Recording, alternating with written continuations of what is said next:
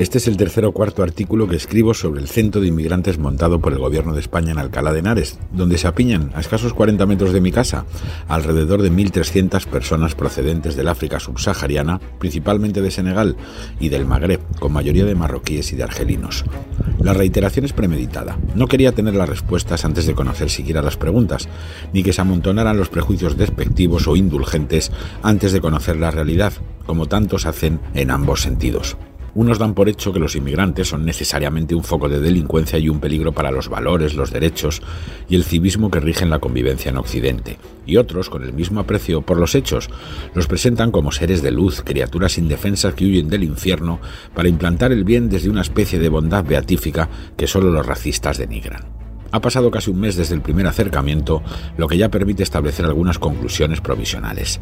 La primera es obvia, no hay mujeres ni personas mayores, todos son chavales de entre 18 y 25 años, calculo yo, con un aspecto saludable y muy parecidos estéticamente a otros de su generación y de edad aquí. Les gusta la misma ropa, llevan los mismos móviles, disfrutan de salir en grupo y cuando pueden se apiñan en los bares y estancos de la zona a consumir los productos típicos de su generación.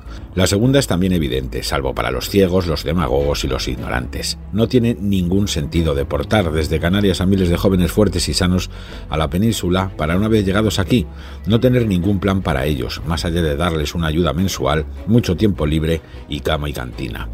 Sus papeles son un mero registro de una ONG donde figuran su nombre, edad y país de procedencia, válido a efectos de registro en el campamento instalado en la brigada paracaidista, pero inútil para lograr permisos de trabajo o residencia.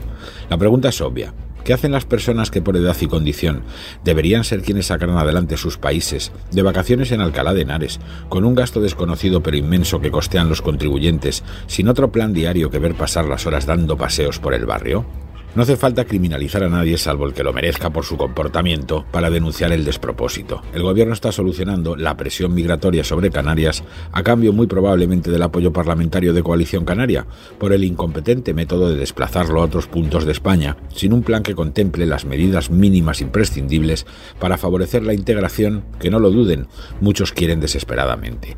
Luego hay habrá episodios de violencia internos en el campamento, fruto de la masificación y de la convivencia forzada entre comunidades tan enfrentadas ya en origen como la argelina y la marroquí, o cualquiera de ambas con la senegalesa, y también fuera, con puntuales pero gravísimas denuncias por agresión sexual y peleas públicas entre distintas facciones raciales y religiosas. Esto no hay que minimizarlo, pero tampoco convertirlo en la norma. Les aseguro que cuando hablas con los chavales de Senegal, Ghana o Mali, lo que más desean es ponerse a currar y enviar dinero a casa. No hace falta estigmatizarlos a todo, ni tampoco indultar a los que sí cometan excesos por temor a que te acusen de xenofobia. Hay lo que hay, y los hechos son los que son. Pero la cuestión de fondo sigue siendo la misma. ¿Qué hacen aquí y cuál es el plan del gobierno? No lo sabemos, quizá porque no lo sabe ni Pedro Sánchez ni los ejecutores de esta pifia. Pero sí sabemos algo. Coalición Canaria lleva semanas votando junto al PSOE, coincidiendo casualmente con la salida masiva de inmigrantes de allí en decenas de vuelos con rumbo a la península. Y sabemos algo más.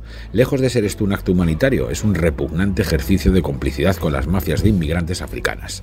Gracias al gobierno de Sánchez, venden mejor su producto. Un billete para salir en barco de sus países y llegar a unas millas de España, donde rematarán la travesía en un cayuco en el que nunca hubieran llegado si esa hubiese sido la embarcación real de todo el viaje. Los que no tienen dinero para el billete y aún así lo intentan en una chalupa, se ahogan en el camino, lo que explica el aumento de la mortalidad en las aguas atlánticas. Llegamos así al final. El gobierno está estimulando un efecto llamada tristísimo, que unas veces acaba en puerto y otras en el fondo del mar.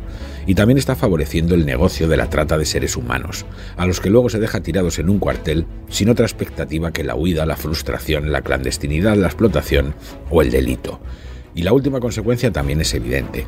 Estimula el temor a los nuevos vecinos, que nace más de la incomprensión a una medida gubernamental absurda que de la xenofobia, Alcalá convive desde hace lustros con miles de rumanos y de polacos perfectamente integrados, y la impunidad para quienes al verse aquí sin nada que hacer matan moscas con el rabo como cuando el diablo se aburre.